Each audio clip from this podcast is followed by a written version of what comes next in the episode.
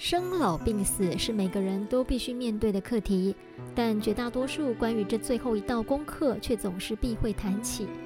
有一群人，死亡就是他们的日常。看尽生离死别，他们不害怕死亡，他们害怕的是什么呢？大家好，欢迎收听由大爱新闻所制播的 Podcast《无噪驾驶》，我是李亚平，在今天一百个采访线上说故事。邀请您一起听听采访线上的幕后花絮，漏网声音就在无噪驾驶。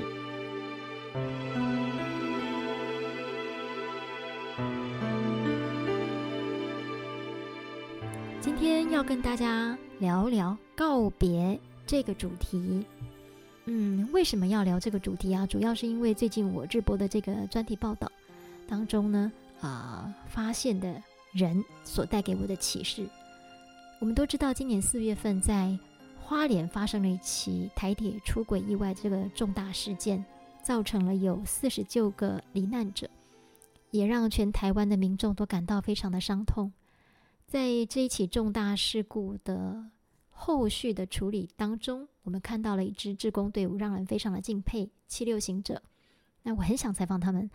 那一开始呢，我设定的主题呢，仅仅只是想要来报道。这些人的呃伟大，让人钦佩的地方。可是后来呢，我们在联系的过程，还有在采访的过程，就发现说，诶，其实我们应该要把这个题目哦做大一点，也更聚焦来讨论告别这件事。因为七六行者他们每天在做的就是，其实死亡就是他们的日常，他们每天看到、每天面对的就是这些事。因为这支队伍绝大多数的成员都是做殡葬业的。所以他们，呃，每天每天都在面对这些事情。那他们不害怕死亡，他们告诉我，他们害怕的是来不及。也就是说，当死亡来临的时候，我们其实是来不及，我们是害怕来不及做我想做的事，我该做的事，我想看的人还没有看到，我想告诉他的话还没有说出来。所以，其实我们害怕的不是死亡，而是来不及。那怎么样？让这件事情来得及呢？就是我们要好好的正视无常这件事情，来面对死亡。那当我们呢能够好好的来看待这个议题的时候，我们就会来得及去规划，来得及去做我们想做的事情。好，今天我要跟大家讲的这两个人物啊，一个是七六行者的召集人陈修将修将老师，另外一位是其实大家已经很熟悉的全民姑姑王卫军。那姑姑呢？她的故事是从十年前，她的侄子王浩，当时是一个很重大的社会事件，一个小男童被喂毒虐待到死亡这件事情。那他的王浩的姑姑王伟君，她当时只是一个家庭主妇，在面对侄子的这样的死亡的事故之后，她是怎么样站起来，化悲伤为力量，去帮助更多的人呢？好，那我们先聊聊陈修将。陈修将呢，他有六次进出监狱的经历，在他的口中，他以前是一个年少轻狂、无恶不作、为非作歹的人。在第六次他服刑的时候，在台南监狱，他呃遇到了一位教诲师邱秀娥老师，这是改变他一生的恩师。那陈修将在叙述秀娥老师的时候，他是声泪俱下，好几分钟讲不出话来啊，因为他说。这个秀娥老师当时是怎么样走遍全台各地的监所，来教受刑人写作文、阅读，进而带动改变受刑人的心境。他没有放弃任何一个人。当全世界都放弃他们的时候，邱秀娥老师没有放弃他。那陈修将从秀娥老师的身上看见了人性的光辉，进而改变了。我们听听看陈修将怎么样叙述他的恩师。他跟我们没有任何的、没有任何的关系，但是他却愿意付出他的健康、他的生命来关心你、帮助你。那时候我想说，这社会上怎么会有这种功能啊？然后我就想说，我应该要他既然对我们这么好，那我们应该要应该应该要回报一下，应该要报答他。嗯，那当时在在在监所里面，我们也也没有什么事情是可以可以做出来报答他的，就是唯一的方式就是写写作写作业。对，本来我上的那写作班上了大概半年，我没有交过半篇作业，是因为我那天跟他聊聊天，我看到他。而且我看到他拿拐杖拿助行器也不只是第一天了，我不晓得那天为什么，就看到他还完车从走廊，然后然后然后走进我们教室，我我好像发现他就是那种老的快走不动的那种状态。那天我才我才就也不晓得为什么就突发奇想跟他跟他聊天，他坐在他的讲台，然后我的位置是是第第一排的。所以跟他比较近，我就那天突然就跟他聊到这些话题之后，我想说我在在在当下能够报答他的，应该就是就是写作了，对，所以从从那一天之后，我就每个礼拜我都有交作业，对，然后本来我都不会，本来我都不会，我不会写作。在上课的时候，我也没有认真听，然后 书本也没认真读，所以你突然要我写作业，我根本就也不会，嗯，然后一开始我就用抄的，我就抄书，然后后来陆续我就每个礼拜我都交，别人可能交一篇作业，我可能一次交就三五篇、十篇的作业，对。呃，为什么你这样做？因为，呃，我初衷就是想要，就像我刚刚讲的，想想要想要做点什么回馈给他，报答他。那那我们能做的就是写作业。那作业，嗯，我希望是可以。比其他同学更更能够让他开心，更能够增加他他的信心，对，呃，所以我就我就采访过程当中，陈修将呢，他叙述这一段故事的时候，让我觉得特别感动的是，哎，其实他服刑了这么多次，那一次一次又呃犯法，被关进监狱，那。嗯，他其实应该是有想要改过，有想要向善，可是一次一次又回去。但这一次特别不一样，是他看到了邱秀娥老师的努力，他不想让他失望。那我觉得，呃，让他动了那个他想要成为一个更好的人，是因为我想要做给你看。他觉得他舍不得邱秀老师付出了这么多，可是好像看不到成果，因为。呃，秀娥老师跟他分享到说，有时候他在这个监狱看到了，那因为秀娥老师他全台二十多所监狱都会去呃教受刑人读书，所以有时候呢，他在这个监狱看到，下一次他又在别的监狱又看到了那个同学，那秀娥老师就会很沮丧、很气馁，觉得自己是不是做的不够好、不成功，所以才会受刑人都没有呃改过。那陈修相听到了秀老师跟他分享这段故事之后，他就觉得很心疼他。已经自己都已经呃病痛缠身，可是还是没有放弃这些受刑人，拖着病体又进入到监狱来教他们，所以他就起了这个怜悯的心、同情的心，就是那种侠义的心啊啊！本来他可能觉得自己这样也也就算了，可是他为了要让这个人不要失望，让他看到希望，他就觉得说好，那我做给你看。所以呢，呃，他从那个时候开始，他就开始写作文。本来他也什么都不会写，啊，后来他就这段时间他就把文笔给练起来，也带给这个秀老师一点希望。那之后呢，陈修将他说他出狱之后啊，其实他有再去找这个秋秀老师，他也想要请他吃饭，呃，想要感谢感谢他。可是秋秀老师跟他说呢，我没有办法接受你任何形式的道谢，我其实没有帮你什么，我只是在你。呃，生命的过程当中陪你走过那一段而已。那其实陈修将他自己讲说，他自己有点耿耿于怀，他觉得说我就是想要请你吃饭，感谢你一下，就像谢师宴，可是你却什么都不让我做。后来啊，这个邱秀老师就跟陈秀将讲说，呃，如果你真的要感谢我的话，那你就帮我把爱继续传下去。那这句话其实就让陈秀将就恍然大悟，就懂了。他就觉得说，老师不求回报，他只希望找到一个能够继续把爱传下去的人。那后来呢，这个舅舅老师在几年前过世了，他的后事也是陈秀这帮他好好的圆满处理的。那这个故事也让我非常的感动。好，那所以呢，陈秀将他会讲到说，其实我们真的要把握当下，好好的来得及去做你想做的事情哈。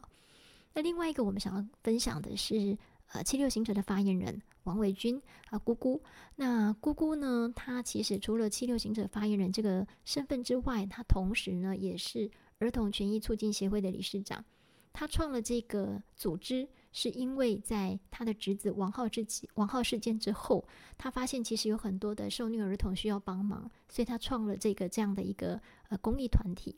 可是后来呢，他帮助的对象已经不仅仅是呃受虐儿童，甚至于有到成人、有妇女、有家暴案件，乃至于我们这一次聊到的这个重大事故，有很多的罹难者同时过世、同时罹难的这样的一个灾难事故，我们都可以看到他的身影。那其实他觉得说，我不想选择性的去帮助某些人，当哪里有需要我，我就会在那里。所以呢，他呃，除了他自己这个儿童权益促进协会之外，他也担任七六行者的发言人。所以呢，很多人必会去的，比如殡仪馆、解剖室、警察局等等的法院，其实他也不是那么爱去，但是就是需有人需要他，所以他说我不能强，不能弱，我不能哭，我必须要强，所以我才能够成为。呃，被害人家属的依靠，所以呢，呃，其实我们在媒体镜头前面看到的姑姑都是好像很坚强啊、很强势的人，但其实他也不是不会受到伤害。像现在的酸民文化，很多人会到他的那个粉丝页去留言啊，就说呃哪里有死人，都在哪里看到你。我其实这种话是很伤人的。那姑姑跟我们分享这一段的时候，他有讲到说，其实他也不是没有感觉，但是他选择。他不要去理这些酸民文化，他应该要把那些给他正面鼓舞力量的正向的力量啊啊拦住，那去做更多事情，去帮助那些需要帮助的，就如同十年前王浩事件刚发生的时候那个无助的自己一样。那这次去采访他的时候啊，他的办公室都还放着这个他的侄子王浩的照片，那时候还是一个。呃，王后她发生事情的时候是两岁多。那其实呢，姑姑她一直很遗憾，没有好好跟生前的时候没有好好拍的那种合照，所以她的办公桌放的是王浩大概 baby 时候的那种照片。为什么他十年来一直放着那张照片？是他要提醒他自己莫忘初衷，他所做的每一件事情，他都不能忘记。他因为这个事件，他才走出来，他必须要啊帮助。比如说，呃，受虐的儿童的这个家人啊，或者是呃各种灾难事故需要帮助的被害人遗属。那呃，姑姑她现在其实是已经是一个很知名的呃法律专家了哈，包括她那个现在目前有积极在推动着这个犯罪被害人，现在叫做犯罪被害人保护法，但其实这个法哦是大有问题，它可能就是在执行的层面其实。嗯，并没有那么的落实，所以呢，这些年来呢，他们一直在奔走。那姑姑就是一个很关键的灵魂人物，他们渴望在今年呢，把这个法修改成这个犯罪被害人权益保障法。好，那姑姑一直在奔走这件事情，她也到处去演讲，还有帮助这个社工啊。哈，那她跟我们聊到说，她到她曾经去云岭演讲的时候啊。在她讲了课程之后，有一个社工来跟她分享一段故事。那姑姑讲到说，其实啊，其实很多社工他在帮助这些需要呃协助关怀的家庭的时候，自己的心里啊也是很有负担的。我们听听看姑姑跟我们分享的这段。一个社工就跑来找我，就说，他就含着眼泪，然后他有点激动，他就说，我这么多年卡在我心里的那个石头，终于那个结我解开了。他说：“我可以跟你说吗？”我说：“你说。”他说：“多年前，曾经有一个爸爸带两个孩子烧炭自杀，后来被救，救了他们就是一个要高关怀的这个家庭了，对不对？那社工去去探视，好，然后去看那个家庭的时候，那个爸爸就问了，那是一个单亲爸爸，就问了那个社工说：“你们是不是真的会好好照顾我的孩子？”好，他就说：“我跟你保证一定会。”结果呢，他斩钉截铁，啊，然后后来过了两三天，那个爸爸烧炭自杀死亡。啊，死亡了之后，他心里就一直非常过不去，他很内内疚。他说：“我跟他保证了，所以他死了。”好，那为什么他没有办法救回那个爸爸？他一直在自责过不去。可是当我听完我的课之后，他说他已经换换了一个角度了。我说：“对呀。”我说你应该是要换一个角度，你有没有想过，当一个人执意圣间的时候，其实你很难能够让他回心转意。我说，但是因为你的一句话，你保证会照顾好他的孩子，所以他第二次自杀的时候，他没有带他两个孩子。所以你就，你有没有想到，你你看见的是你没有救到这个爸爸，但是你没有看见的是你救了这两个孩子。你必须要转念。采访过程当中，其实我都好喜欢听受访者讲故事，但是呢，因为受限于播出的篇幅，比如说 daily 的新闻一两分钟，专题三五分钟，那有很多的事情必须要把它呈现出来，所以很多时候我们觉得，呃，其中一个受访者的故事背后的那个故事，我们没有办法淋漓尽致把它给讲出来。那现在能透过 podcast 这个管道。来跟大家分享，我觉得也是挺好的，嗯，因为他们的故事都是很精彩，有的很揪心，那有的会让我们觉得说，诶，听到了这个是他改变的一个很关键的，嗯，很重要的点哦。好，那嗯，听完这两个的故事啊，我们大概就应该可以了解，我要跟大家分享就是说，他们其实呃，因为做志工的关系，常常会面对死亡。那其实他们觉得死亡不需要害怕，害怕了就是来不及做我们想做的事情。啊，在那一天到来之前呢，我们如果还没有来得及规划好，我就会觉得说，诶，我会害怕失去这个，没有办法面对那个。那如果我们都能够很正向、很健康的来看待这件事情，那是我们每个人都必须终将面对的课题。那先预先规划好。在我们规划的那个当下，其实我们就会去醒醒视啊，我们哪些事情是重要，哪些是不不重要的。所以有时候，当我们很生气，就像发疯一样的时候，你就会觉得，哎，其实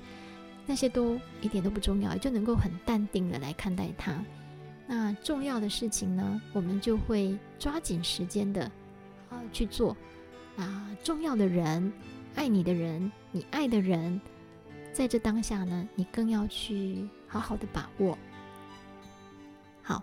那所以这就是今天要跟大家分享的，我从这个好好告别这个采访的过程当中所体悟到的一些事情，希望对你有一些收获。谢谢您的收听，我们下次再见，拜拜。